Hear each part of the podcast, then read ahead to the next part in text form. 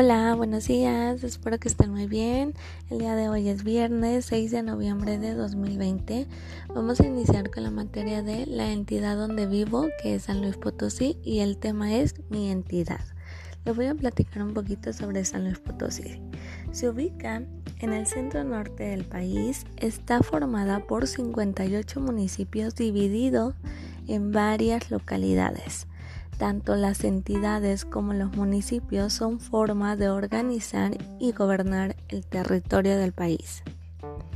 Identificar y reconocer las características naturales y culturales del, del, lugar donde vivimos y de los demás sitios del estado nos ayuda a entender por qué nuestros parientes o vecinos se dedican a ciertas actividades ¿Por qué las cosas se hacen de un modo y no de otro?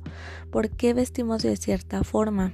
En muchas otras cosas. Por ejemplo, en el municipio de Gilicla se cultiva café debido a que el clima es cálido húmedo y la altura de la región favorecen su crecimiento.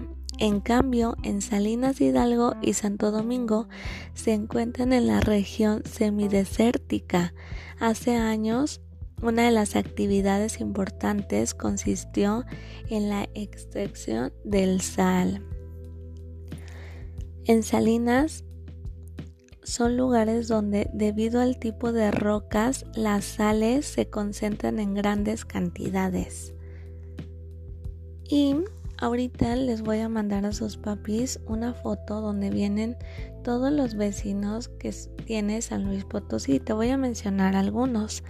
Uno es Agualulco, Alaquines, Aquismón, Real de 14, Cerrito, Charcas, Ciudad del Maíz, Ciudad Valles, Ébano, El Naranjo, Lagunillas, Matehuala, Moctezuma, Río Verde, San Antonio, Tamazopo, Tamuín,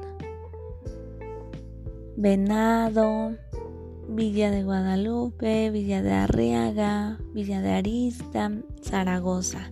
Estos son algunos de nuestros vecinos de San Luis Potosí. Entonces ahora puedes realizar tu actividad del cuadernillo, que son responder algunas preguntas.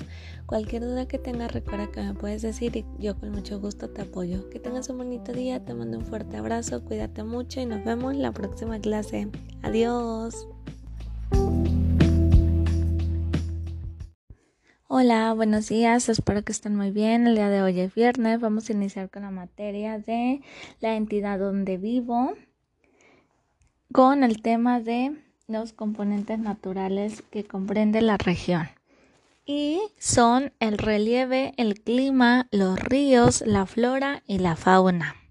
Y también hay que recordar que San Luis Potosí está dividido en regiones, que es el altiplano, la Paniza del Golfo y la Sierra Oriental. Debido a que el oriente de San Luis Potosí estuvo cubierto por un, un mar somero, los geólogos han encontrado fósiles de organismos marinos, los cuales se forman cuando dichos organismos mueren y se convierten en roca poco a poco. Los tipos de suelo. El suelo está formado por el desgaste de las rocas y la acumulación de sedimentos en donde viven pequeños organismos que ayudan al crecimiento de las plantas y que son transportados por el viento y la lluvia. El altiplano o mesa del centro es una extensa región elevada que se localiza en el, e, en el, oeste de la entidad. Está formada por planicies y pequeñas sierras como el Tunalillo, los Lobos, las Hendiduras, el Jacalón y San Miguelito.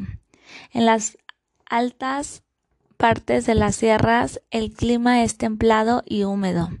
Estas condiciones son adecuadas para el crecimiento del bosque. También es importante reconocer que en el, altiplano llueve poco y algunos de los ríos llevan agua solo en la estación lluviosa, como el Santa María. Por ello es sorprendente descubrir regiones en donde el agua brota y forma manantiales y humedales. El agua es una región semidesértica, es vital para la subsistencia de las personas. Otra región que es la Sierra Oriental en la zona sono noroeste se encuentran las serranías de 14, Coronado, La Ruda, Los Librillos, Guadalcázar y Los Lirios. En las partes altas de la sierra hay pequeñas áreas cubiertas de bosque y en las planicies abunda matorral. Los poblados de Venegas, Cedral, Real de Catorce y Matehuala se localizan ahí. Ahora que ya conoces un poquito sobre todo esto, tu actividad va a ser descubrir el lugar donde vives. Vas a mencionar a qué región pertenece, cómo es el relieve y el clima, si pasa un río por ahí, qué plantas y animales puedes percibir en tu región.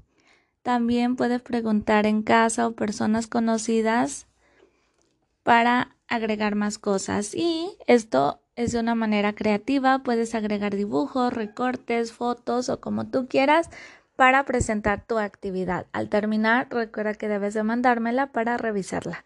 Que tengas un bonito día, te mando un fuerte abrazo, cuídate mucho y nos vemos la próxima clase. Adiós.